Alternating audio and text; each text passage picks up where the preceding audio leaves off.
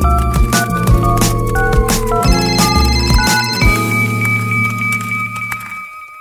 O Ministério da Infraestrutura trabalha para conseguir a aprovação do PL das debêntures de infraestrutura até o fim deste ano, afirmou o secretário de Fomento, Planejamento e Parcerias da pasta Rafael Furtado. Já aprovado na Câmara dos Deputados, o texto está parado no Senado desde junho do ano passado. O projeto de lei é acompanhado de perto pelo Ministério porque pode ajudar a ampliar a oferta de crédito necessária para modernizar o setor de infraestrutura do país. As debêntures de infraestrutura se somariam às debêntures incentivadas, como formas de as empresas que querem investir em infraestrutura obterem recursos. Mas afinal, o que são debêntures e qual a importância delas para o setor? Você confere agora nesta entrevista com o secretário Rafael Furtado. Secretário, o que são as debêntures incentivadas? São empresas que fazem emissão de títulos de crédito e esses títulos são negociados no mercado de capitais. Podem ser adquiridas por investidores, tanto pessoas físicas quanto pessoas jurídicas.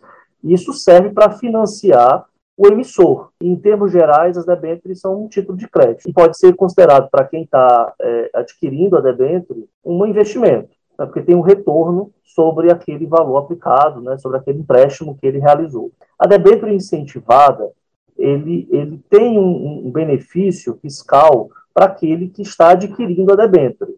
É um incentivo que o governo oferece por meio de desconto do imposto de renda, nesse caso ele tem uma isenção do imposto de renda, de maneira que existam alternativas ao financiamento de alguns segmentos, nesse caso específico que a gente trata, é, é, o segmento de infraestrutura. E qual o tamanho da isenção do imposto de renda para quem adquire uma debênture incentivada? É, para a pessoa física não há pagamento né, do imposto de renda e para a pessoa jurídica o pagamento é de 15%. Recentemente, o Ministério da Infraestrutura autorizou a emissão de debêntures incentivadas para obras na autopista Fernão Dias e em sete aeroportos da região norte. Que tipo de melhorias isso vai trazer para quem passa por esses locais? Essas duas concessões têm características bem diferentes, né, porque Fernão Dias Dias é um contrato de concessão de 2008, enquanto que a concessão da Avanci, região norte, no Bloco Norte, é um contrato recente, um contrato que foi assinado no ano passado. Um tem um projeto mais maduro, com investimentos já realizados, que é, tem essa relação de, de, troca de dívida, principalmente, no caso da Fernão Dias, é o que parece, embora ela possa realizar novos investimentos na via, e inclusive para manutenção e operação é, da, da rodovia. E a Vansi ela tem o desafio de realizar uma série de investimentos iniciais, investimentos é, estão previstos para mais de um bilhão de reais para, para o bloco, bloco norte, e que obviamente vão colocar a infraestrutura da região norte, infraestrutura aeroportuária, num patamar superior àquele que se encontra hoje. A, o contrato de concessão ele é de 30 anos, salvo engano, e os, os trabalhos iniciais são aqueles mais importantes para garantir que a operação dos aeroportos no momento logo inicial. Qual a opinião do Ministério sobre o projeto de lei que cria as debêntures de infraestrutura? A gente está acompanhando esse projeto. É, de fato, o benefício fiscal entra na contabilidade da empresa, mas o benefício, no final das contas, vai para o mercado da mesma maneira. Né? Eu vou explicar por quê. Na hora que ele tem um desconto, na hora que a empresa tem um desconto no imposto de renda, o concessionário tem condições de fazer uma emissão de debêntures com um valor superior ao que eventualmente ele pagaria no mercado. Ou seja, se ele está disposto, se estaria disposto, no debênture comum, a pagar, por exemplo, um juro de 5%, com benefício fiscal ele poderia é, pagar até 5,5%, 6%, de maneira que aquelas debêntures se tornam mais atrativas para o mercado.